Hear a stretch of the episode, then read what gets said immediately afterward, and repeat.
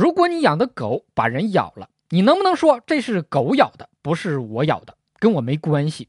你要这么说的话，只能说你这人可真狗。你不用怕，有我在这罩你。我国法律规定，饲养的动物造成他人损害，动物饲养人或者管理人要承担侵权责任的。简单来说，就是狗把人咬了，狗主人要赔钱的。狗咬人，在什么情况下狗主人可以不赔钱或者少赔钱呢？那就是人先去咬狗，咬狗不成，反被狗咬。如果能证明被狗咬的损害是被咬的人故意或者重大过失造成的，狗主人可以不承担或者减轻责任。狗咬人不是新闻，人咬狗才是新闻。如果是狗先咬人，人再咬狗，人和狗都受伤了，谁赔谁钱？狗主人赔钱。被狗咬的人不用赔狗的医药费，因为是狗先动的嘴，人家算正当防卫。如果是人先去咬狗，狗反过来再咬人，人和狗都受伤了，谁赔谁钱？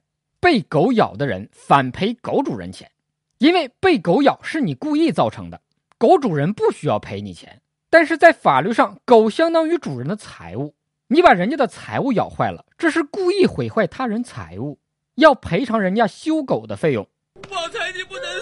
旺财，前面狗咬人却不需要狗主人赔钱的情况，有一个很重要的前提，就是狗主人依法对狗采取了安全措施，比如办狗证了，也打疫苗了，出门遛狗拴绳了，还戴了口罩。如果没有采取这些安全措施，狗主人多多少少还是要赔钱的。害怕狗咬人，自己要赔钱，把狗扔了可以吗？法律规定，遗弃的动物在遗弃期间。造成他人损害的，由原来的动物饲养人或者管理人承担责任。也就是说，把狗扔了也不行。要不怎么说呢？养了宠物就要负责到底。这个负责可不光是为宠物负责，更是要对宠物闯下的祸负责。如果是动物园的动物把游客给咬伤了，谁承担责任？原则上当然是动物园承担责任。但是，但是啊，如果动物园能证明自己尽到了管理职责。就不需要承担责任，比如人家动物园以各种方式提醒你注意安全，以各种手段苦口婆心地告诉你老虎的屁股摸不得，可就是拦不住能嘚瑟的你，总觉得自己可以像武松一样跟老虎比划比划，觉得老虎不就是一只大猫吗？是猫就得让我撸，哼！阎王拦不住作死的鬼，动物园也拦不住作死的游客，最后如果发生了点什么意外的话，动物园可不背这个锅。法律规定，饲养动物应当遵守法律，尊重社会公德，不得妨害他人生活。违反这一条，派出所可以警告，警告后还不改，或者是放任自己的宠物恐吓他人的，可以罚款。